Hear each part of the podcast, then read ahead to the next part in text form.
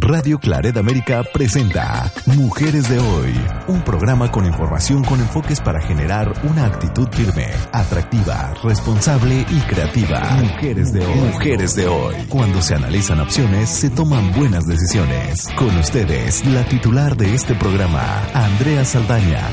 Aquí iniciamos. Bienvenidas, bienvenidos. Estamos en su programa, nuestro programa de Mujeres de Hoy espero que nos acompañe hasta el final. Hoy estaremos hablando del sufragio femenino, es decir, el derecho a votar y participar en condiciones de igualdad en la vida política de los países. Citaré brevemente personajes, sucesos y circunstancias relacionadas con el derecho de las mujeres a votar, porque en México se conmemora un año más del sufragio femenino el 17 de octubre del año de 1953 se publicó en el Diario Oficial de la Federación el decreto que anunciaba que las mujeres tendrían tendríamos derecho a votar y ser votadas para puestos de elección popular, es decir, hace 65 años. Muchas, muchos de ustedes se preguntarán, pero ¿qué grupos o qué personajes se oponían a que las mujeres pudieran votar. El rechazo mundial al sufragio femenino venía desde ambos lados de la política. Los partidos más retrógrados o conservadores negaban la capacidad de la mujer para tomar decisiones adecuadas y se escudaban en el papel biológico de la maternidad y cultural en cuanto a la dependencia del hombre. Y hasta parte de la izquierda que temía que los votos de las mujeres, tradicionalmente más ligadas a la religión, fueran a los grupos o candidatos conservadores, bien fuera realidad o simple apariencia en las campañas de tales grupos o candidatos. Permítanme contarles algunas anécdotas acerca de personajes que públicamente se oponían al voto de las mujeres. Uno de ellos en Inglaterra, fue bacteriólogo e inmunólogo, el británico Almroth, Almroth Wright, quien escribió una carta que publicó el Times. Sostenía que las mujeres no deberían poder votar y deberían mantenerse alejadas de la política debido a supuestas deficiencias psicológicas y fisiológicas. Miles de cartas de protestas e indignación llegaron al periódico. Una de las autoras fue Clementine Spencer Churchill. Sí, la esposa del futuro primer ministro del Reino Unido, Winston Churchill, o Sir Winston Churchill, quien le contestó con fina ironía y sarcasmo a sus pretendidas razones científicas. En España, el doctor y diputado Roberto Novoa Santos proporcionó argumentos biológicos para dar fuerza a los argumentos de conveniencia política. A la mujer no la dominaban la reflexión y el espíritu crítico, según él. Se dejaba llevar siempre de la emoción, de todo aquello que hablaba sus sentimientos. Sus palabras eran, el histerismo no era una simple enfermedad, sino la propia estructura de la mujer. O sea, nos decía histéricas a todas. Otro diputado de España, Manuel Hilario Ayuso Iglesias, defendió una enmienda de acción republicana que proponía que le fuesen concedidos los mismos derechos electorales a los hombres mayores de 23 años y a las mujeres mayores, oiga usted, de 45, basándose en que la mujer no estaba preparada para votar antes de la menopausia, fijada entonces a los 45 años. Según él, la edad crítica de la mujer latina, ahí nos puso todas. Su posición no tuvo éxito. ¿Será que las mujeres estaban persiguiendo el sueño de querer volar? Como dice la canción de Castillos en el aire. Libre en el aire, por el aire libre. Pidámosle al personal de cabina que nos regale este audio que me parece, toda proporción guardada, un símil del inicio de la lucha de las mujeres por el derecho, nuestro derecho al sufragio. quiso volar, igual que las gaviotas, libre en el aire, por el aire libre. Y los demás dijeron, pobre idiota, no sabe que volar es imposible, mas extendió las alas hacia el cielo y poco a poco fue ganando altura y los demás quedaron en el suelo guardando la cordura.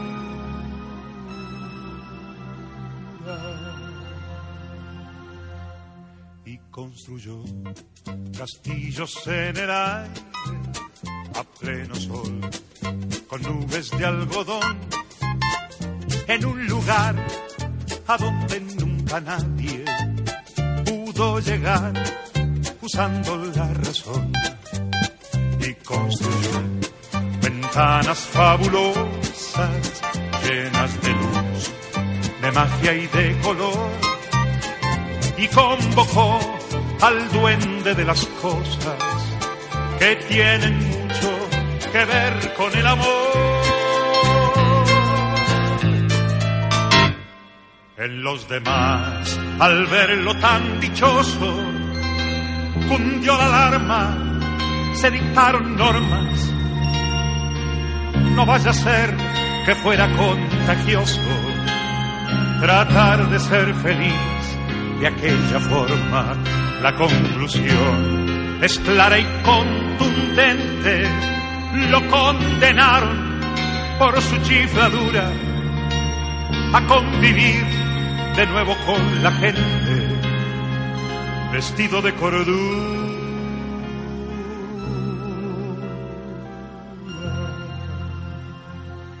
Por construir castillos en el aire a pleno sol, con nubes de algodón, en un lugar a donde nunca nadie pudo llegar usando la razón y por abrir ventanas fabulosas llenas de luz, de magia y de color y convocar al duende de las cosas que tienen mucho que ver con el amor.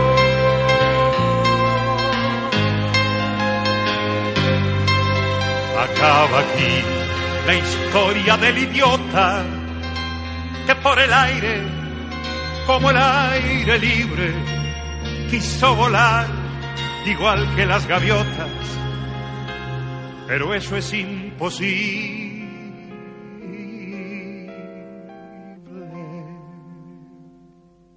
Hasta la mayoría de los países musulmanes reconoce el derecho al voto femenino actualmente. Y los que aún no lo hacen, como Arabia Saudí, Emiratos Árabes Unidos, Qatar, Bahrein y algunos más, son monarquías absolutistas.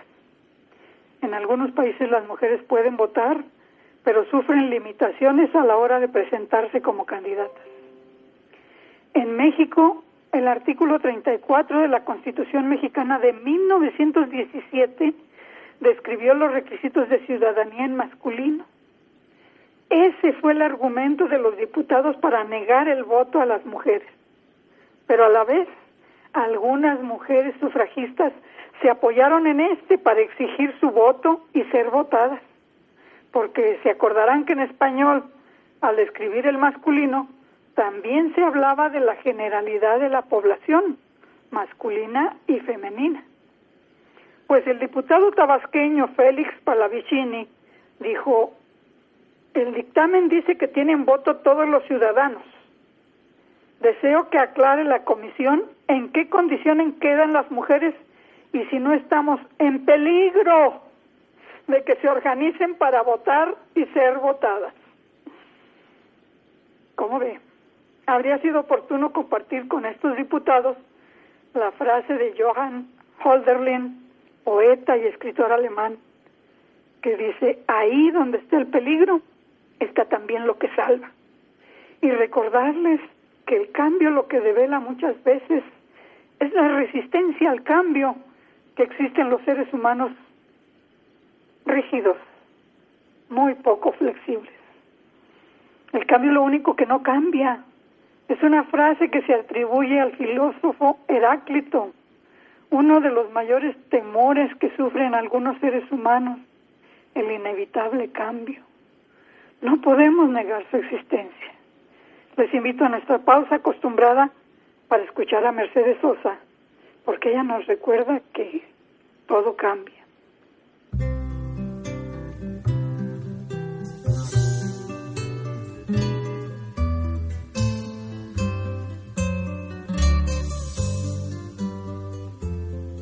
Cambia lo superficial, cambia también lo profundo, cambia el modo de pensar, cambia todo en este mundo Cambia el clima con los años, cambia el pastor su rebaño, y así como todo cambia, que yo cambie no es extraño.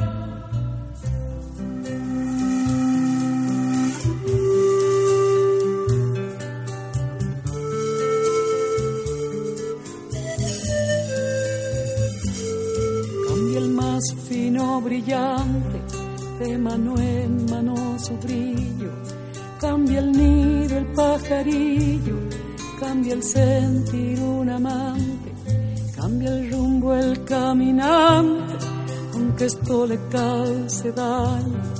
Y así como todo cambia, que yo cambie no es extraño. Cambia, todo cambia.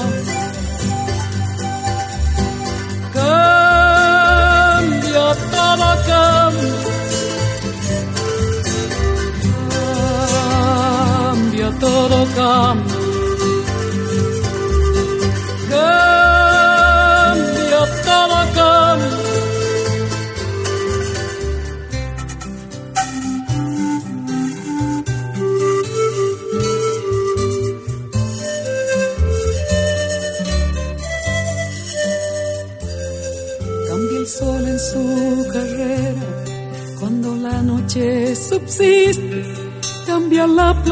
y se viste de verde la primavera. Cambia el pelaje la fiera. Cambia el cabello el anciano. Y así como todo cambia, que yo cambie no es extraño.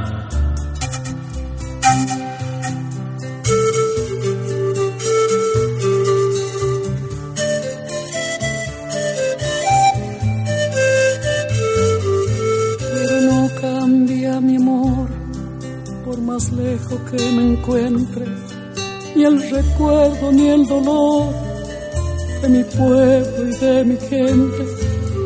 Lo que cambió ayer tendrá que cambiar mañana, así como cambio yo en esta tierra lejana. Cambia todo. Cambia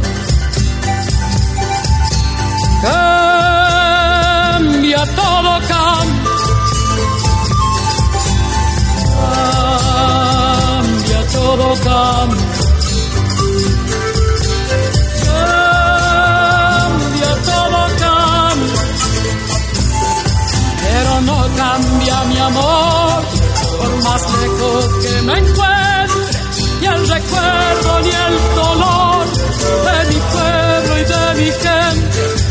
Lo que cambió ayer tendrá que cambiar mañana, así como cambio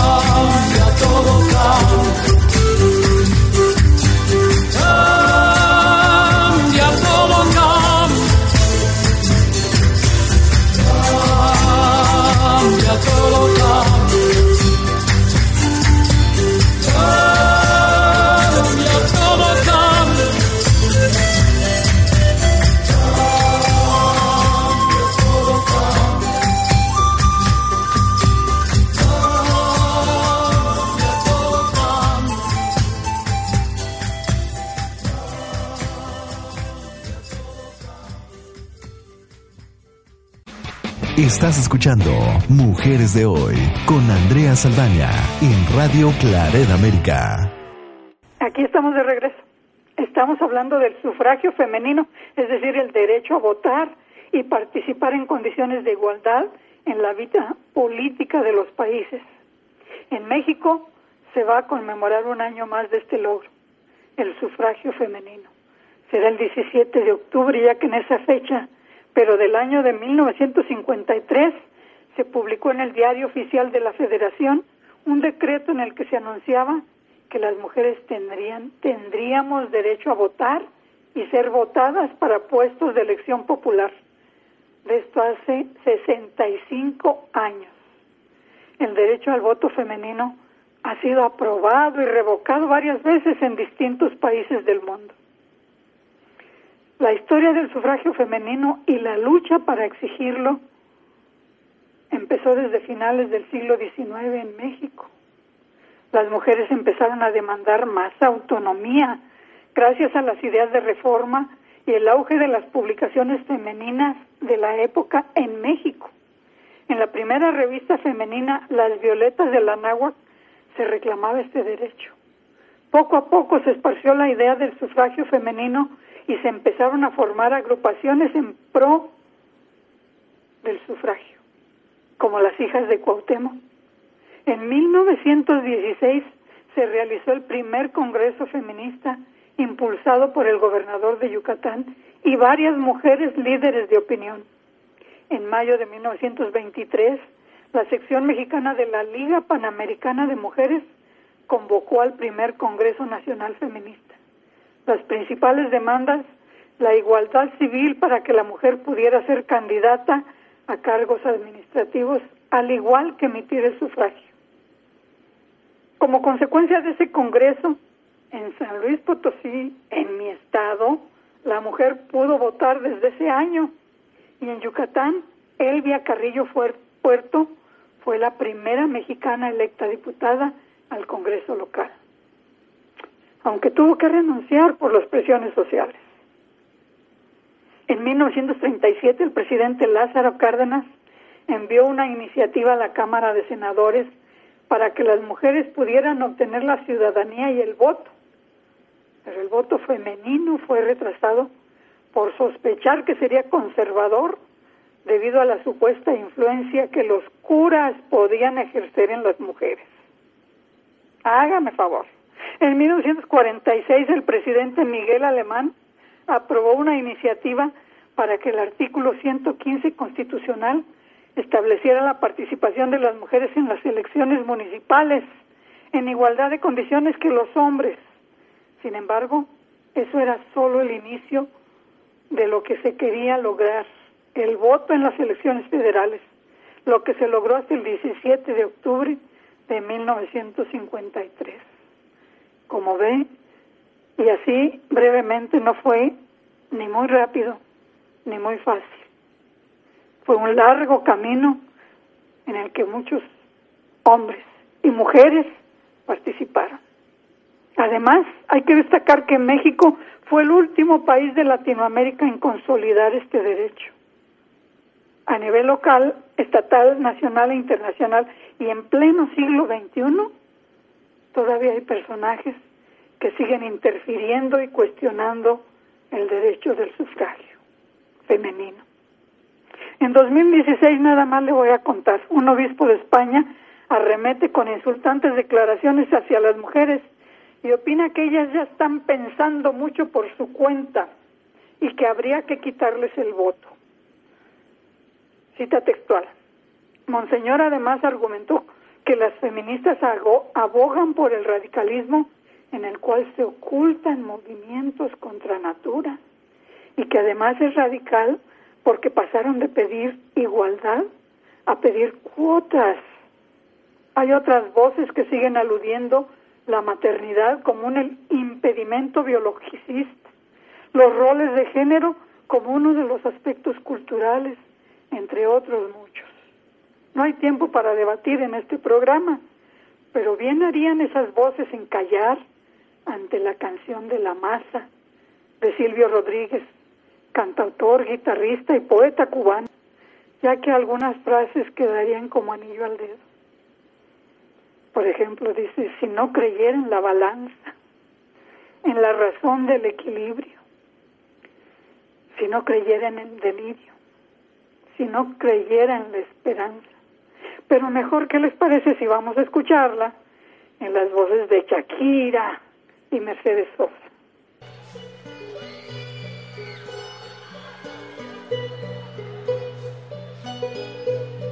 no creyera la locura de la garganta del sinsonte, si no creyera que en el monte esconde el trino y la pavura, no creyera en la balanza, en la razón del equilibrio. Si no creyera en el delirio, si no creyera en la esperanza, si no creyera en lo que ansio, si no creyera en mi camino, si no creyera en mi sonido, si no creyera en mi silencio, qué cosa fuera, qué cosa fuera la masa sin camper,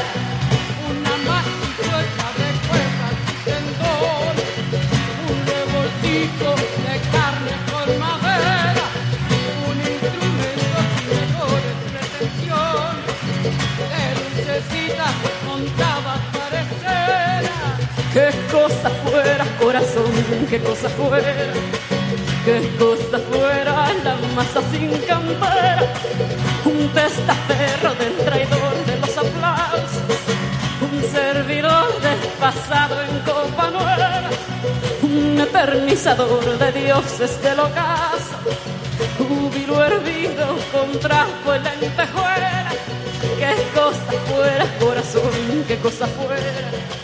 Qué cosa fuera la masa sin campera.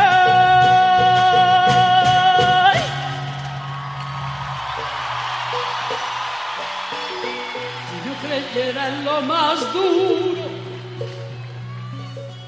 si no creyera en el deseo,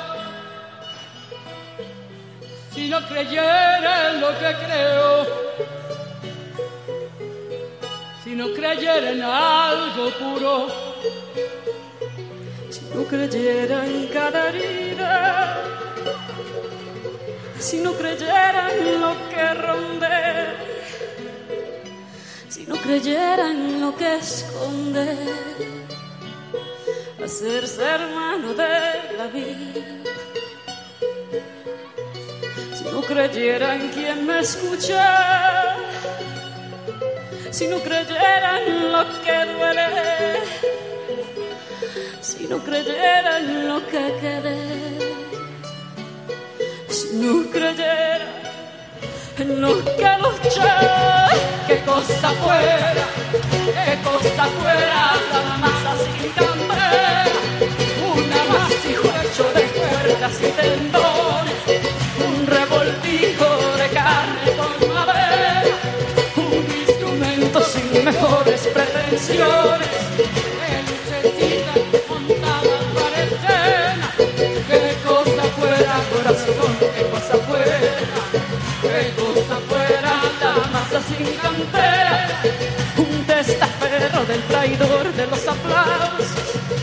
un servidor desgastado en copa nueva, un determinador de dioses del ocaso júbilo hervido con trapo y lentejuela. Qué cosa fuera, corazón, qué cosa fuera, qué cosa fuera la masa sin campera.